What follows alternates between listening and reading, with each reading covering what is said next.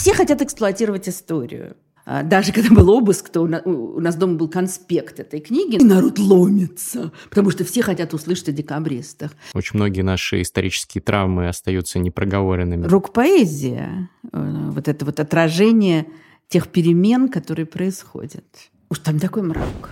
Всем привет, меня зовут Гриша Мастридер, это шоу о литературе и любимых книгах интересных людей «Книжный чел». И сегодня у меня в гостях Тамара Натановна Эдельман, заслуженный учитель России, историк, популяризатор истории, э, педагог с огромным стажем, э, писатель, переводчик, очень много у вас регалий. Наконец-то вы к нам пришли, спасибо, здравствуйте. Спасибо, что позвали, Дрей.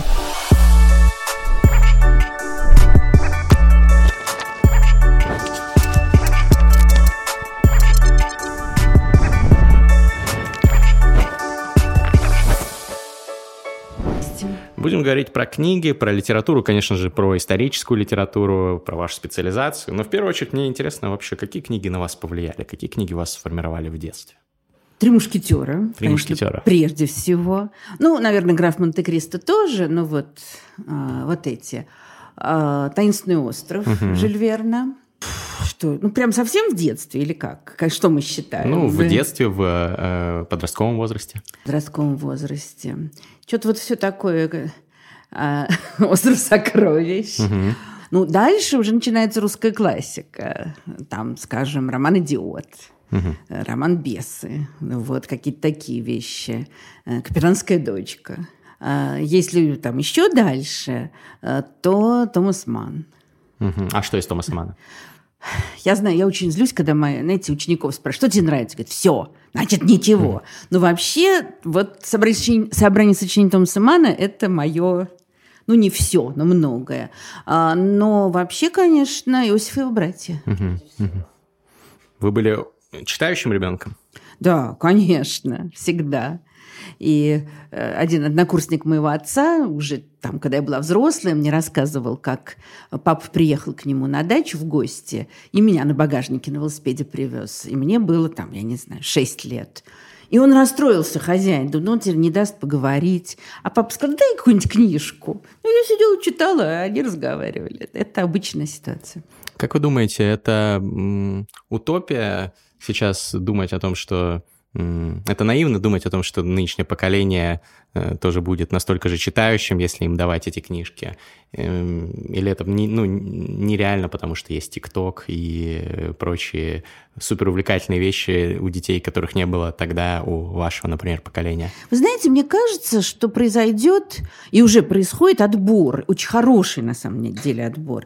То есть э, все читали там 30, 40, 50 лет назад, потому что другого почти ничего не было. Занятие да? было, да. А, и, соответственно, мы самая читающая нация, вот как у Искандера, там, в «Маленьком гиганте большого секса», когда Марат сделал фотографию, с одной стороны в метро все читали, с другой не читали. И ему предложили разрезать эту фотографию пополам, где метро у них и у нас. Ну вот на самом деле, ну все читали, да. А потом оказалось, что есть другие вещи. Но я знаю достаточное количество людей, которые, э, кстати, там и сидят в соцсетях, и все что угодно, и при этом много читают. То есть такие люди есть. Наверное, их будет меньше. Но, но меньше.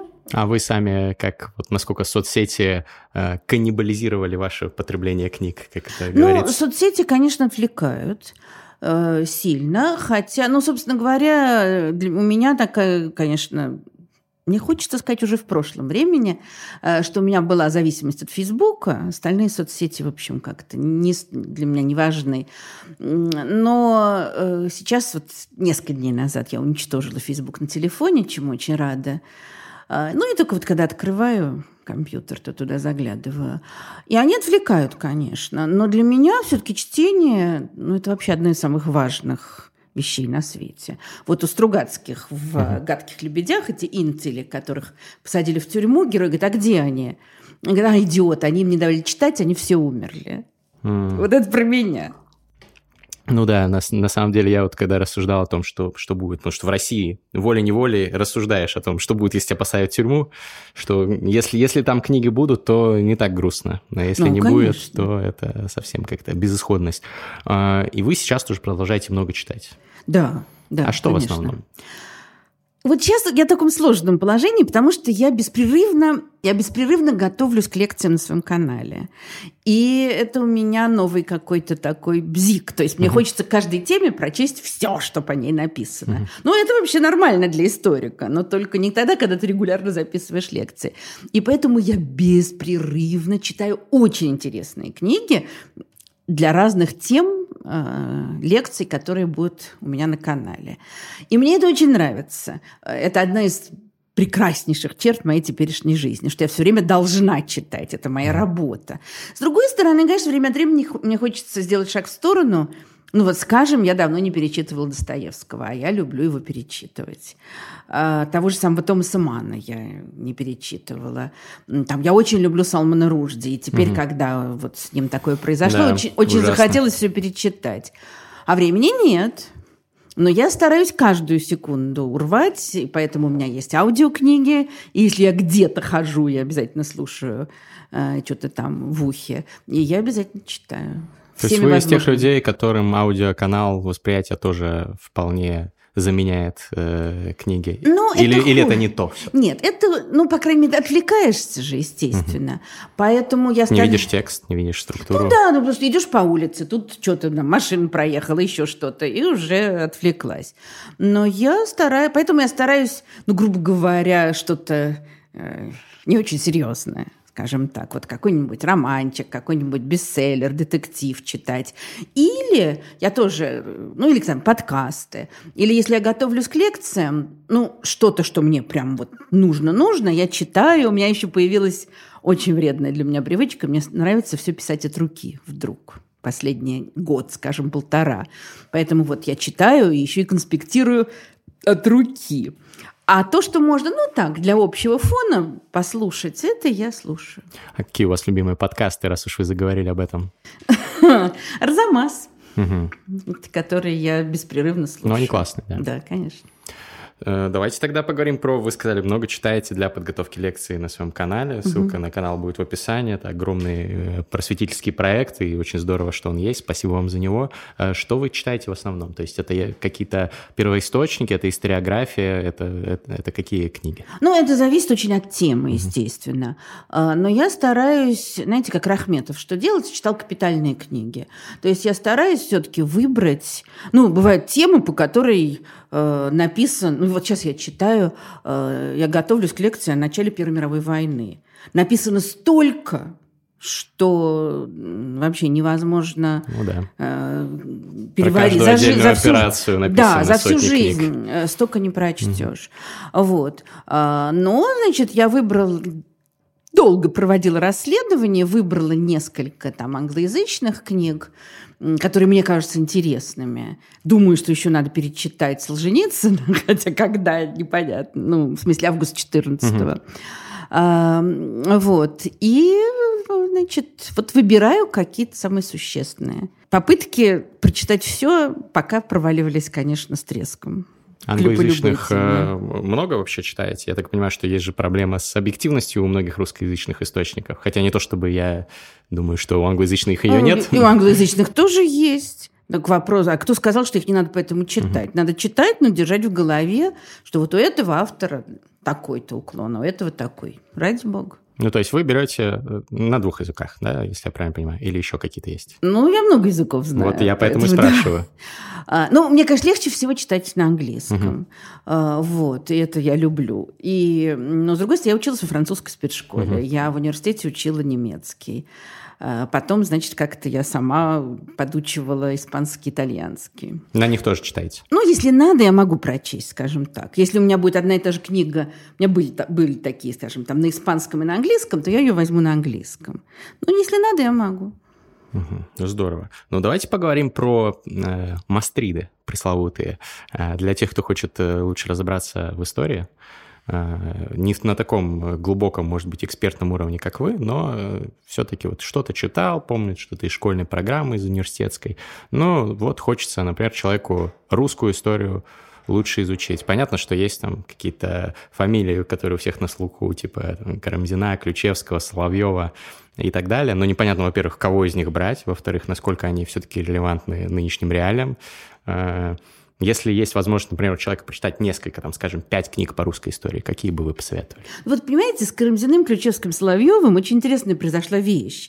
Когда началась перестройка, ну, Ключевского и до этого издавали, а вдруг вот переиздали Карамзина. Он был, ну, он не был запрещен, но как бы его не очень поощряли, потому что он монархист. Угу. Издали Костомарова трехтомник, угу. а Костомаров такой, значит, как бы немножечко считался украинский националист, тоже нехорошо. И все кинулись их читать. Я вот с ужасом вспоминаю, как я своим ученикам в каком 93-м году задавала на неделю прочитать том Карамзина. И они читали, что самое поразительное. Вот это, конечно, это великие историки, значения их огромное. Ну, конечно, они устарели. Конечно, ну, Карамзина просто очень тяжело читать. Это ну, Ключевского начале... вроде было... Я просто в школе, я был победителем э, Олимпиады Всероссийской по истории. Я Вау. читал много всего вот и по истории. И вот Ключевского, например, я помню, что, ну, может быть, в школе у меня там было не такое рассеянное внимание, но мне было несложно читать. Нет, Ключевский, да, Ключевский проще, он все-таки ближе к нам. Ключевский это уже там конец 19-го, начало 20 века. Но Ключевский, если мы говорим о курсе лекций, это обзорный такой курс. Там, кстати, есть какие-то главы, э, просто, по-моему, очень скучные. Есть потрясающие. Вот там про смутное время, вообще фантастика. И я когда э, там ученикам рассказывала или сейчас какие-то лекции, связанные с 17 веком, я обычно обращаюсь к Ключевскому. Но вообще-то с тех пор прошло очень много времени, просто много всего открыли. Угу. Поэтому, ну, а мы про какую часть русской истории говорим? Вот ну, вообще... желательно всю, ну, вот прям с Древней Руси и до сих ну, знаете, Можно вот... несколько книг там по разным периодам, если да, хотите. Я поняла. Ну, я бы сказала так, э, что я вот сейчас тоже записывала лекцию о Древней Руси, э, и просто потрясена была. Я понимала, что это политически такая болезненная тема. Киевская Русь, Новгородская да. Русь и все Даже такое. само наименование Древняя да, Русь или да, Киевская да. Русь? И там страсти пылают совершеннейшие. Но вот есть такой очень хороший историк, современный Игорь Николаевич Данилевский. У него есть книга, которая так называется «Древняя Русь». Угу. Это что-то типа учебного пособия для вузов. Я даже забыла, какой-то курс лекций. Вот там очень хорошо, аккуратно так, популярно и научно, что, конечно, редкость. Там вот изложены э, какие-то важнейшие моменты, связанные с Древней Русью. Ну, значит, прям... Данилевский первый да. у нас будет. У нас все ссылки и, на книги Игорь в описании. Даниле... Да, Игорь что. Данилевский, угу. потому что был Данилевский в 19 веке. Который... Да, это совсем угу. другой человек. Вот. Если мы говорим о 16-17 веке, там много всего интересного написано, но мне кажется, вот прекрасно... И был такой замечательный историк Владимир Борисович Кобрин. Угу. Он был историк, хороший специалист как раз по 16 веку, и он был замечательный преподаватель, он воспитал в пединституте множество прекрасных учителей истории. И у него э, есть книга с простым названием «Иван Грозный». Но об Иване Грозном много написано. Угу. Но это опять вот то же самое, что мне нравится. Во-первых, он ученый, а во-вторых, он популярно и понятно пишет. И это прям замечательно. Вот. У него же есть книга «Кому-то опасен историк», такая как бы о ремесле историка mm. и о русской истории, тоже чудесная совершенно. А кому опасен историк? Политикам?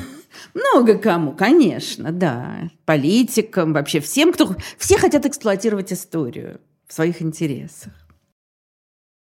Помните, у нас в подкасте «Терминальное чтиво» был выпуск с Алексеем Марковым. Это кандидат экономических наук и инвестор с 20-летним стажем, который ведет канал Хулиномика и написал одноименную книгу-бестселлер, где популярно рассказал об экономике и личных финансах. Всем советую и наш с Алексеем выпуск подкаста, и его блоги, и книги. И вот у Алексея вышла новая печатная книга «Жлобология 2.1. Откуда берутся деньги и почему не у меня?» Это журналистское расследование о природе богатства, финансовых потоках в мире и о том, как точно не получится разбогатеть. Написано в рок-н-ролльном стиле, потому что Алексей еще и музыкант-рокер. Он не стесняется в выражениях, называет вещи своими именами. И главное, отвечает на важные вопросы. Кто убивает предпринимательство? Откуда берутся 30-летние пенсионеры? Как превратиться в богача и не сдохнуть в процессе? Что вообще происходит с образованием и нужен ли вам MBA? Что происходит со средним классом и почему для умных и честных людей он становится черной дырой? Жлобология 2.1 — это уже третье переиздание книги, доработанное с кучей новых реальных кейсов из жизни автора и читателей. Ссылки на покупку бумажной или электронной книги и на канал Алексея в описании. Вот, если мы говорим дальше, там, 18 век, Петр, ну, про Петра Первого тоже написано столько, что все не переварить. Вот несколько лет назад замечательная вышла книга. Сейчас, наверное, самый лучший специалист по Петру и вообще по XVIII веку – это Евгений Викторович Анисимов. Угу. Он очень много книг написал про разные персонали. Они, кстати, в основном есть в интернете. А у него есть книжка, которая вышла в издательстве НЛО, э, которая называется Петр... Петр Первый, я боюсь соврать, но примерно, вот Петр Первый «Благо или зло для России». И она построена в виде диалога. Угу. То есть там, там она разделена на разные главы, там, скажем, экономика при Петре, войны, еще там что-то. И по каждому этому вопросу дискутируют э, поклонник Петра и противник Петра. Интересно. А к какому выводу приходят? Потому что Тут, Знаете конечно, как? противоречивая он вообще фигура. там видно, на чьей он стороне. Угу. Могу сказать, могу не спойлерить. Скажите. Сказать. Он, конечно, на стороне противников. Угу. И этим он тоже очень интересен, потому что это не... Конечно, не, не мейнстримовая точка да. зрения. Но при этом он как раз начинает с того, что вот надо увидеть обе стороны, и он приводит очень убедительные доводы и сторонника Петра, и противника. А главный аргумент какой? Что после правления Петра на 25% населения у нас сократилось? Или... Нет, ну там много что? разных аргументов. Экономику, конечно, дикое напряжение экономики. Подчинил ее государству, усилил крепостное право, э, воевал бессмысленно, угу. там разорил страну, сколько народу положил на строительство Петербурга и много еще всего. Церковь сделал придатком государства, ну и так далее. Угу. Вот. Дальше, что касается XVIII века, а, ну вот я всегда своим ученикам задавала книгу своего отца, которая называется «Твой XVIII век». У него вообще несколько было прекрасных книг о XVIII веке. И ну, для такого, может быть, более серьезного чтения у него есть прекрасная книга «Грань веков» о Павле Первом. Но это вот прям научно. Mm-hmm. Она, это замечательная именно научная работа с анализом источников. А твой 18 век, это она такая э, вот именно популярная. И она очень интересно построена, потому что там взято несколько дней из разных десятилетий XVIII века. Ну, не на обум, естественно, а продуманных uh-huh. дней. А, и через эти дни показана эпоха вот от Петра I до Павла I. И это, конечно, по-моему, очень интересно. Очень здорово. У него есть еще твой 19 век, но я вот твой 18 люблю больше всего, пожалуй. Давайте тогда к 19-му перейдем. 19-й. Ха-ха-ха. Тут тоже, конечно, тут вот проблемочка для меня лично в том, то есть да, опять написано очень много всего, но много таких, вот тоже я своих учеников долго терзала. Есть такой классический труд по истории XIX века, э, история XIX века Александра Корнилова. Угу, да. Он нап... да, она написана в, ну, там тоже на рубеже XIX-XX веков. И это классика. И, скажем, там для историка необходимо ее читать. Я не знаю, насколько это необходимо не, лучше давайте посоветуем те книги, которые будут э, комфортно читать современному читателю, который все-таки не историк, но э, образованный человек, смотрит вот канал «Книжный чел», интересуется, хочет заполнить свои пробелы в познаниях. Да. А, ну, опять же, я бы, конечно, рекомендовала книги своего отца. Это книгу, э, книгу «Лунин», которая первый раз вышла в 70-м году, но, в общем, не потеряла своей актуальности.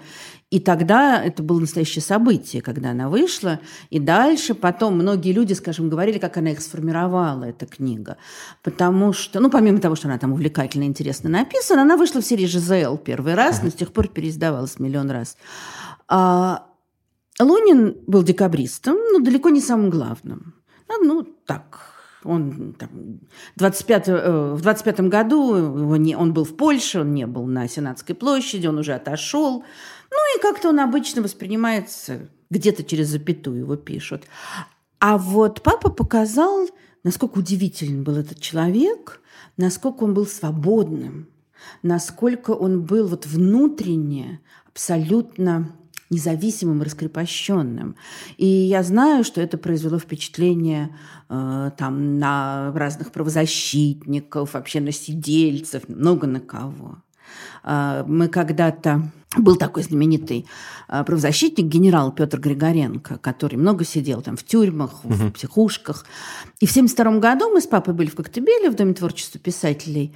Ну, я была маленькая, потом он мне рассказал, что к нему подошла какая-то женщина и сказала, вот генерал Григоренко говорил, что ваша книга помогла ему выстоять в тюрьме.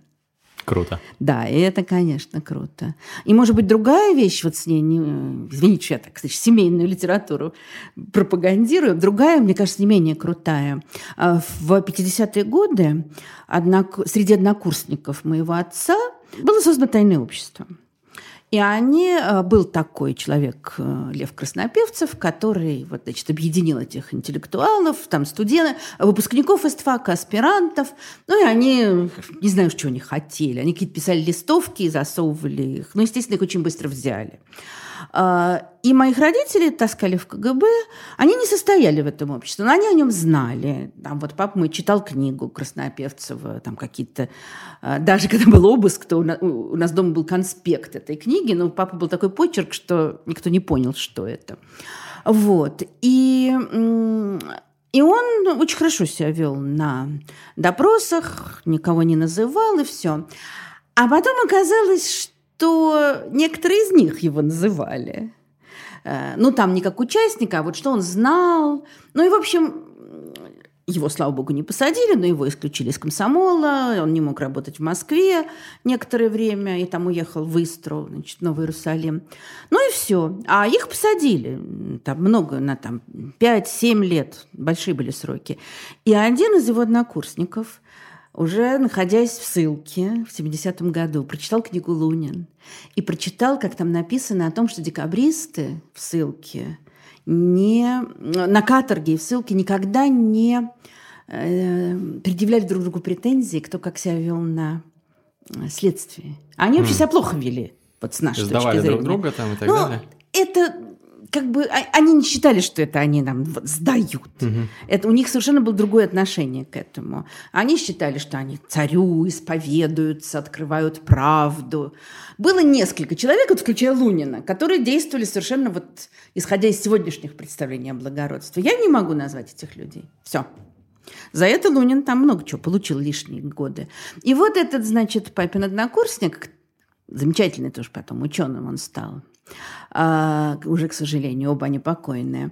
Он прочитал про это и увидел как бы в этом послание к себе. И он приехал в Москву из этой какой-то деревни, где он там жил. А, и, и они возобновили отношения, и дальше были друзьями всю свою жизнь.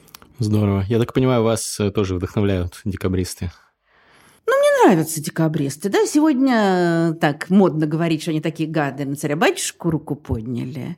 Ну, э, смотря в каких кругах модно. Ну, да. Вы знаете, я... Вот мое детство прошло среди такого безумия вокруг декабристов. Все время. Я видела, как папа мой читает лекцию о каком-нибудь научном аспекте изучения того всего. И народ ломится, потому что все хотят услышать о декабристах. Я тоже своим ученикам рассказывала, такая потрясающая вещь была. Была некая женщина, я, к сожалению, не помню ее имени, э, инженер на пенсии. И она на свою пенсию объездила все декабристские места в Советском Союзе. То есть это не только ведь Москва и Петербург, это их имение, это Украина, там, где Южная армия стояла, это Сибирь, где они были на каторге, в ссылке. То есть это очень много. И она везде фотографировала. И у нее была коллекция слайдов. И она вот просто с этими слайдами выступала, скажем, в Пушкинском музее. Ну, музей Пушкина, в смысле литературном. Тоже все ломились и вот это показывает, как много значили декабристы. То есть, во-первых, просто женщина-пенсионерка ездит, ну тут интересно, что она может себе это позволить, хотя у нее была обычная пенсия совершенно, ездит по всей стране, это фотографирует, а потом куча народу приходит это просто смотреть. Интересно. Вот дом, там, где жил Пущин в Елуторовске. И она показывает, а. И я думала, почему? Ну, тоже в общем, много, и папа об этом много говорил. То есть декабристы, с одной стороны, это было что-то разрешенное. Да, они революционеры, про них там Ленин что-то сказал. С другой стороны, это все-таки не большевики и там, не народовольцы. И декабристы, конечно, притягивали, ну, тем, что люди были хорошие. Вот как Федор Растопчин умирал уже в 26-м году, им 25, в конце 25-го, 26-го, ему рассказали, что вот в Петербурге-то было. И он сказал знаменитый, он ехидный был товарищ, он сказал ехидную фразу, что во Франции сапожники захотели стать князьями, это я могу понять. А в России князья захотели стать да. сапожниками. Так это же действительно так. То есть они хотели сделать так, чтобы лишить себя привилегий. Это, конечно, очень редкая ситуация. Ну да, с трудом могу представить сегодня в окружении Путина людей с такими же там, идеологическими ориентирами, которые бы что-то подобное попытались провернуть. Но надо признать, что они еще были чертовски наивные и все такое, но это ну, уже... Кто-то наивный, кто-то нет. Ну, во все... Да, они, давайте скажем так, что они были идеалистами. Mm-hmm. Да, они верили в какие-то высокие идеалы. Ну что ж. Ну, давайте продолжим по 19 веку, значит, идти. Идем по 19 веку. Вот дальше, конечно, сложнее, потому что каких-то таких эм, скажем, доступных просто интересующимся людям именно исторических исследований я вот немного знаю. Но я могу сказать, что э, я своим ученикам всегда задавала книги читать угу. по тому периоду, который мы проходили. Иногда это были научные, ну, там, научно-популярные книги. Вот когда мы доходили до середины XIX века, то, я им, э, то эти книги, это была классическая. А что, кому на Руси жить хорошо? Вы знаете, я сейчас, наверное, произведу шок. Например, я считаю, что по истории, не по литературе, а по истории, те, кто хотят понять историю, обязательно надо прочесть роман Достоевского, ой, роман Достоевского, роман Чернышевского «Что делать?». Угу. Потому, ну, это, конечно, написано ужасающе совершенно, и вообще тут с художественной точки зрения кошмар. И когда нас учили в школе, вас, наверное, уже нет – а нас еще учили по литературе, мы это проходили. Ленин сказал там что-то такое, а что она меня сделала, эта книга. А, но для того, чтобы понять эпоху 60-х годов, вот с их поисками, а, с их отношением к народу, к революции, а, с их, там же сексуальная тема очень большое uh-huh. значение имеет, вот отношения между полами, женский вопрос, освобождение женщины, это прям действительно учебник. Ну, так э, с этой позиции, наверное, и «Мертвые души» невероятный учебник э, будет. Понимаете? Но только она еще и с литературной точки зрения, да, конечно. вот всюду, где великая литература, там и уже... Евгений Онегин, и, да, в принципе, все русской культовые жизни, да. произведения. Но да. там все-таки уже, там тоже, естественно, это тоже дает, но там, естественно, больше искажения. Просто потому что это художественное произведение. А Чернышевский из-за того, что плохая книга с художественной точки угу. зрения, вот он что видел, о том пел. Или что придумывал, о том пел.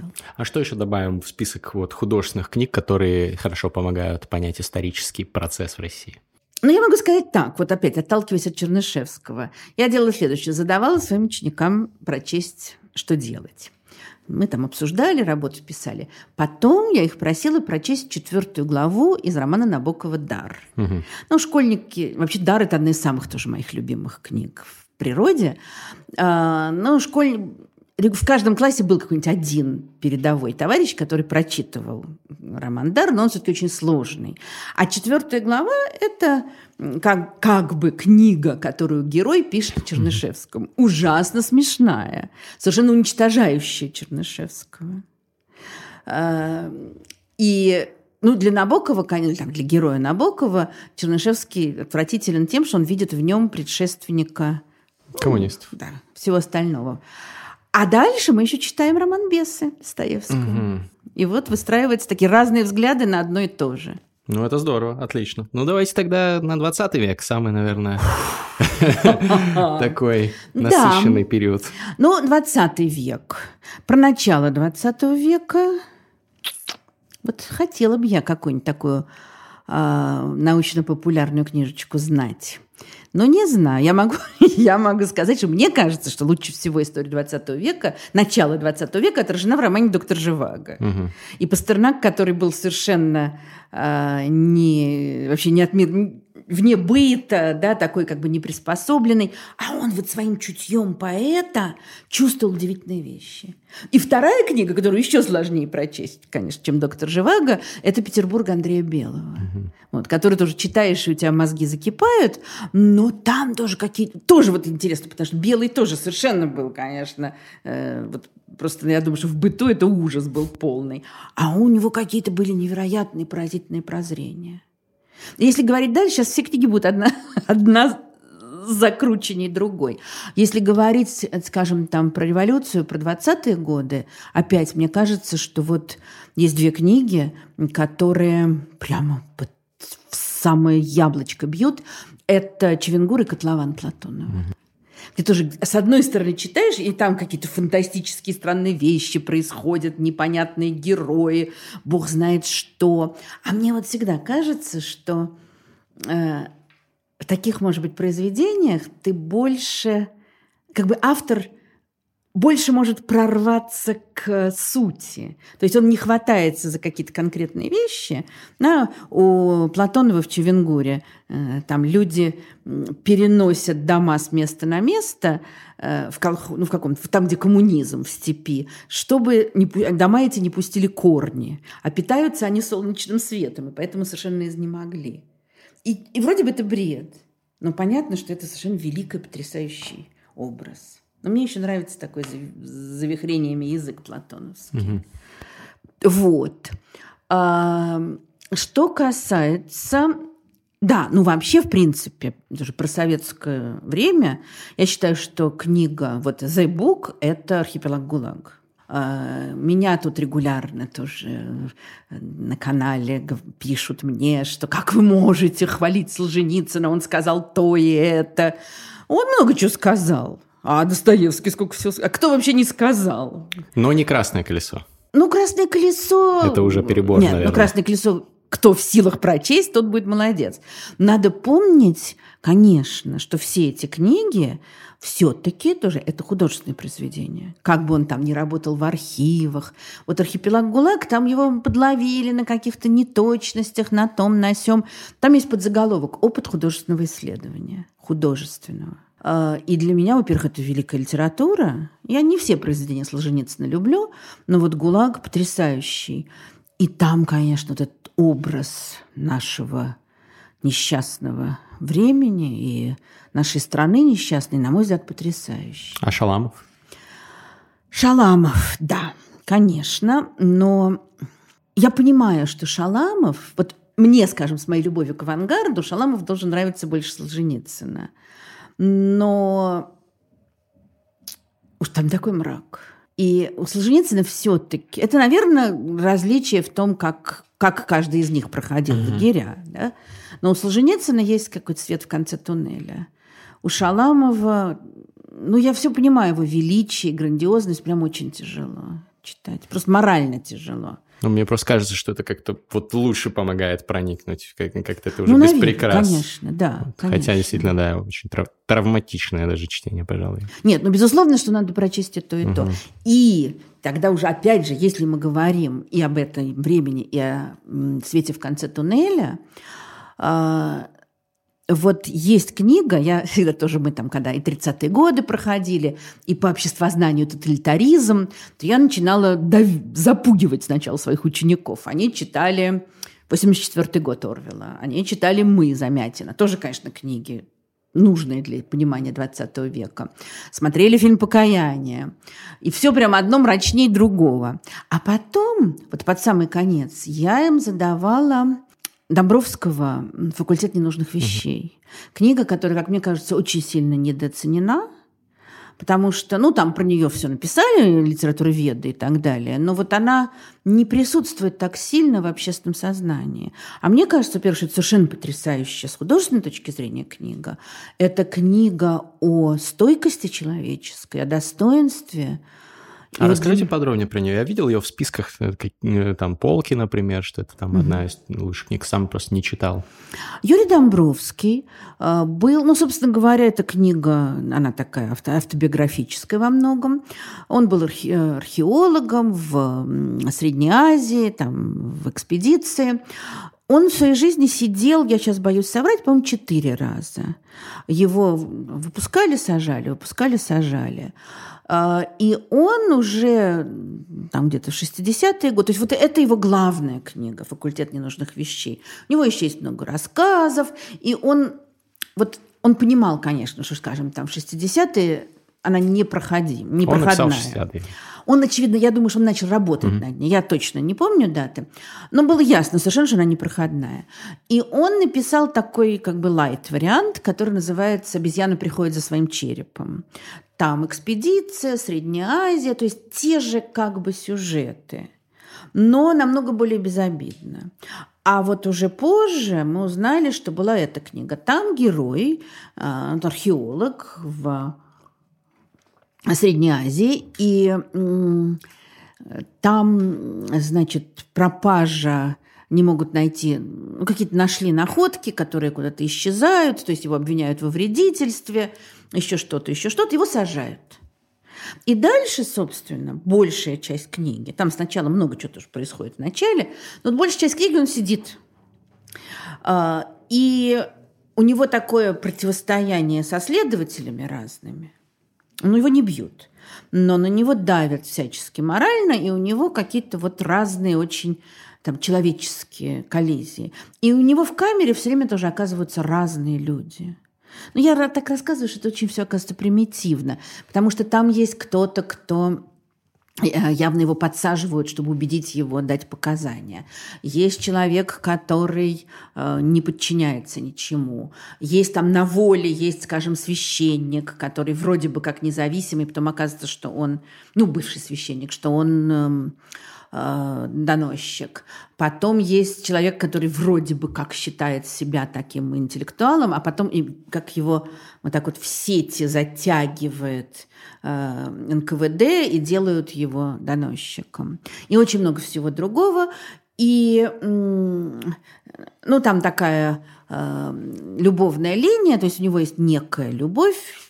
Женщина там где-то в Москве, про которую он не понимает вообще, где она. И есть девушка здесь э, в Средней Азии, которая в него влюблена. И судя по тому, что девушку эту зовут так же, как звали э, жену, э, жену Домбровского, которая вот недавно умерла только, то, очевидно, это тоже не просто так.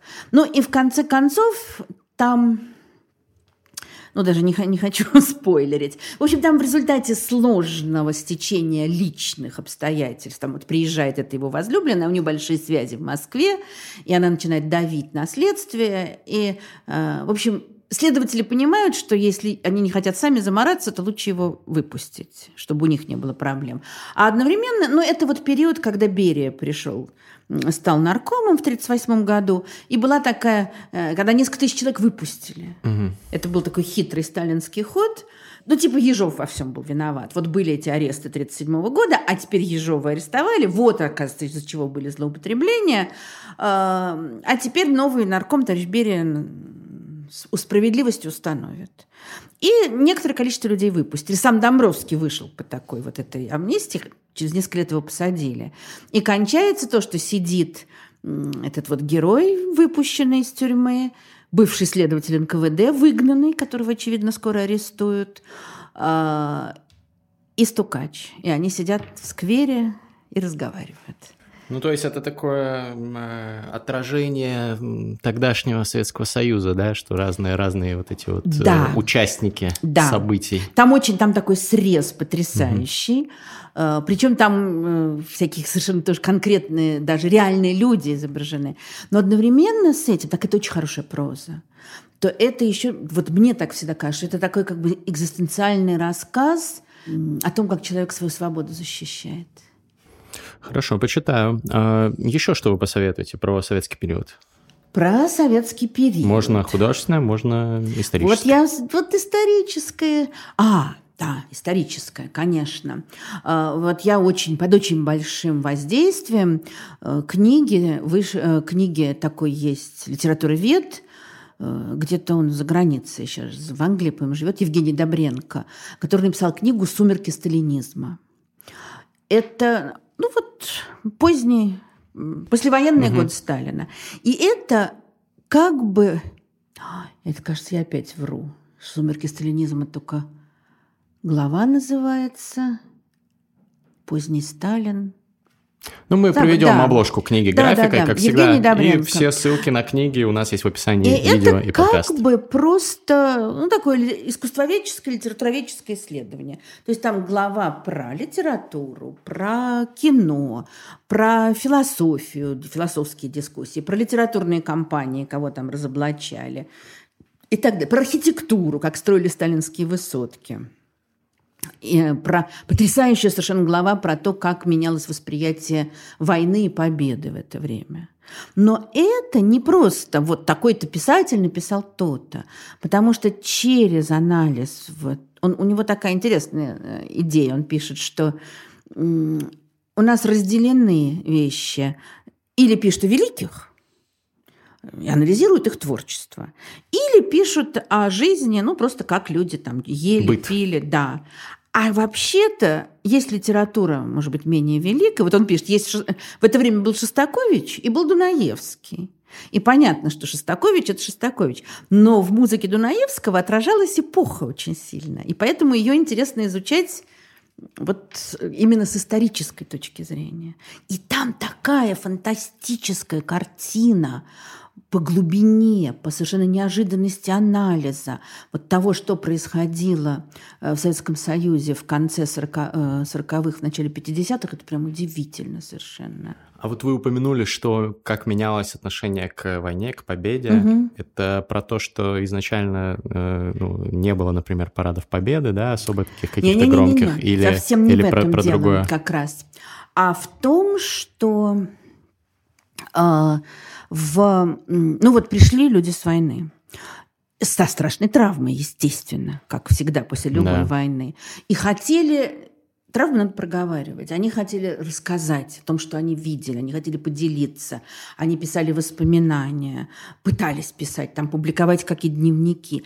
И как очень быстро, вот уже к 46 году, убрали это все. Цензура? Как стали...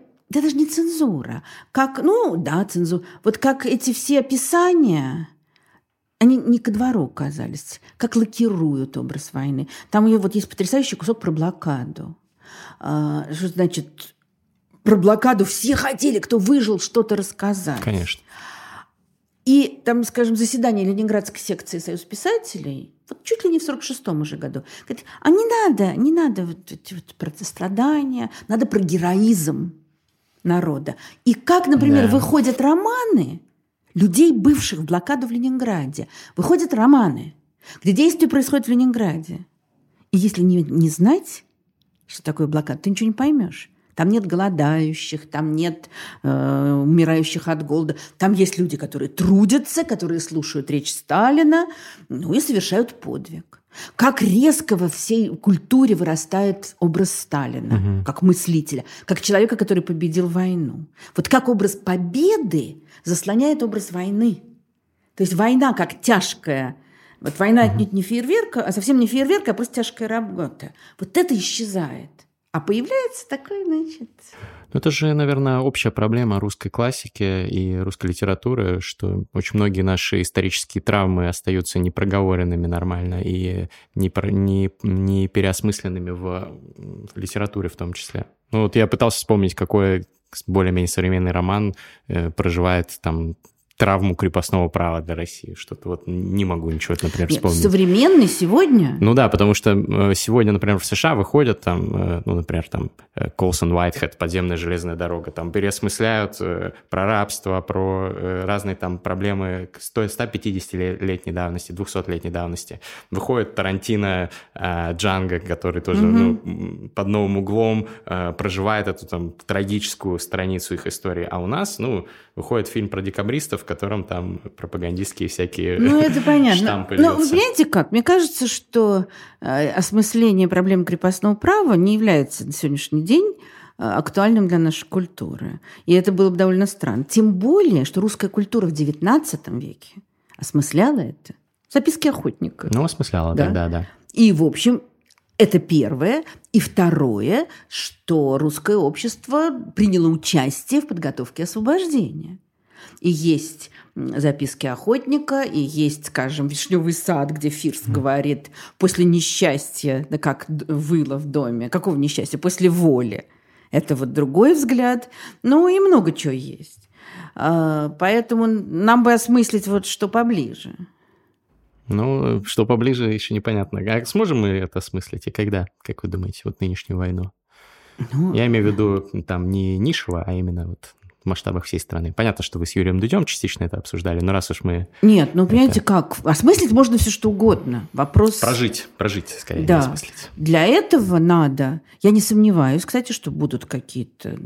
Ну, такая травма обычно порождает ну, какой-то художественный отклик. Может быть, это будет фильм, может быть, это будут стихи, э, роман.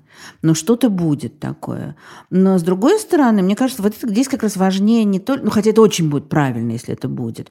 Очень важно, чтобы все осмыслили. Вот если будет такой роман, очень важно, чтобы его как можно больше людей прочитал.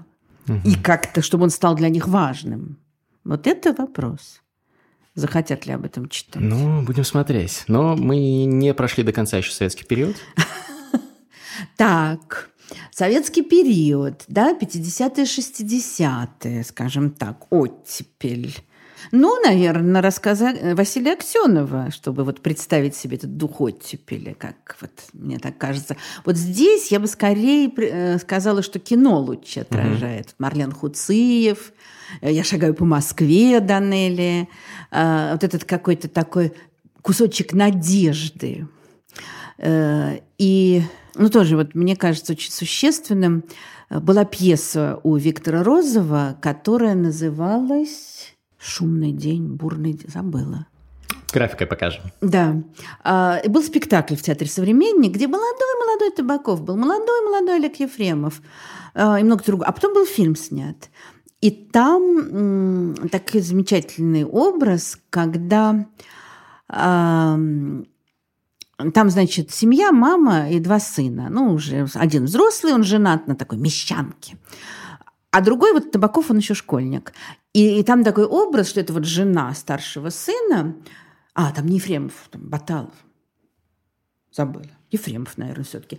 Она покупает мебель лакированную и приносит, приносит в эту квартиру, и там уже все загромождает, там уже жить негде. А у них на стене висит шашка отца, который он сражался в гражданскую войну. И у, рыба, у этого героя Табакова, у него... Рыбаков не случайно вылез, сейчас про него тоже скажем. У него э, рыбки, такой маленький аквариум, он там воду меняет, и он пролил на эту лакированную мебель. И он жене своего брата говорит, ну там, ты не будешь на меня сердиться? Да нет, нет. И когда он ей говорит, что он испортил мебель, то она в ярости, в истерике хватает этих рыбок и выбрасывает в окно. И тогда он со стены берет шашку отца и рубит эту мебель. Вот сейчас это кажется смешным, да, о чем мы все мебель хотим покупать. Но мне кажется, для понимания того времени... Ментальности людей да, того времени, да. Да. Насколько сложно было добыть эту мебель. Да, и, и как... Нет, вот как э, это воспринималось э, чем-то... Вот мы хотим жить духовной жизнью. Нам теперь рассказали правду на 20-м съезде и мы теперь будем жить. Угу. А про рыбаков я вспомнила, что, конечно, дети Арбата, если угу. мы говорим про сталинское время. А, не знаю уж, как это сейчас читается. Когда вышло в 90-е, то это казалось просто супер книгой. А, вот. Дальше что у нас? 60-е и 70-е. Опять только что-то мне художественное приходит Ну, давайте художественное. А, ну, повести Трифонова, конечно. «Обмен» и другие. Ну, «Дом на набережной» больше, скажем, может быть, про 30-е. Это книги, которые, ну, как бы вот какие-то э, комплексы, проблемы русской интеллигенции, конечно, показали очень хорошо. Да, можно сказать, что у меня все про интеллигенцию. 60-е есть ведь какие-то социологические исследования. Но вот так вот что-то мне прям все в голову а, не приходит. Обидно. Ну ничего, давайте да. двинемся да. тогда уже к позднему союзу к позднему, к перестройке, да. А здесь, я, вот мне кажется, э, я бы сказала, что здесь э, рок-поэзия, э, вот это вот отражение тех перемен, которые происходят, перемен, которые требуют наши сердца. а, потому что это даже невозможно передать, что это значило. Какая-нибудь, э, ну, тот же Цой, конечно, или там Майк и так далее. А вот когда сейчас Серебренников снял фильм «Лето», то э, я думаю, что он тоже, ну, там, понятно, еще до перестройки все происходит, но понятно, что для него это тоже когда-то очень много значило. И при том, что ясно, что это уже мы перешли в сферу музыки. Ну, вообще-то это поэзия. Ну, Цой все-таки, наверное, поэт в том числе. Ну, да, да, да, да. Невозможно да. ему, мне кажется, в этом статусе отказать. И многие да. другие, и БГ. Конечно. Про современную Россию есть что-то написанное, что стоит э, прочтения, на ваш взгляд? Ну, Зыгорь. Э, Вся кремлевская Вся кремлевская рать. Да. Мне, конечно, очень нравится, кстати, вот про начало 20 века, мне очень нравится «Империя должна умереть». Мне очень нравится вот эта вот идея такого коллажа разных mm-hmm. э, персонажей, разных людей, и вырисовывается эпоха. И вся кремлевская рать очень интересная книга. На ну, насколько взгляд. она исторична, там же есть как бы вопросы к некоторым источникам. Хотя Хорошо. я сам прочитал с огромным удовольствием. Да. Книга крутая. Ну, так а что значит, есть вопросы к источникам? Отлично, зададим эти вопросы. Пусть кто-то другой напишет что-то другое с этими же источниками. Ну вот и проблема, что, мне кажется, очень мало написано про Россию современную. Ну, вы понимаете, а, писать про современность историкам, ну, это, это все равно оказывается публицистика. Да? Потому что, потому что как мы, мы внутри этой системы, как ее оценить? Это очень сложно. Нам через 30-40 лет уже можно, можно будет начать только.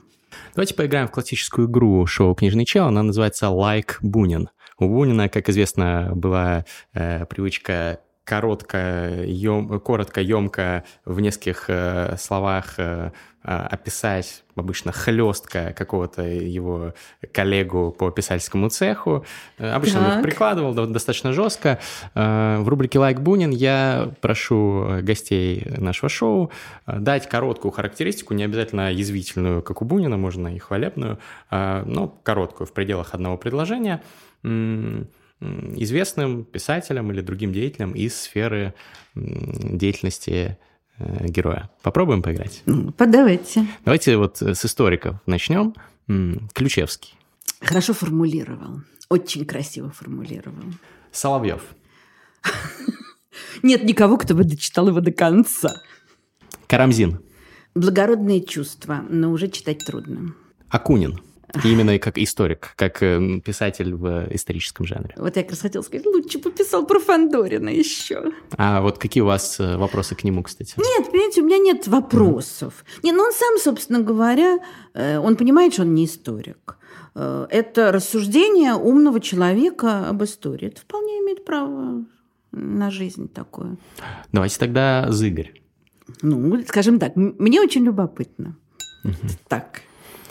Тогда еще один человек в этом ряду э, Тамара Натановна Эйдельман.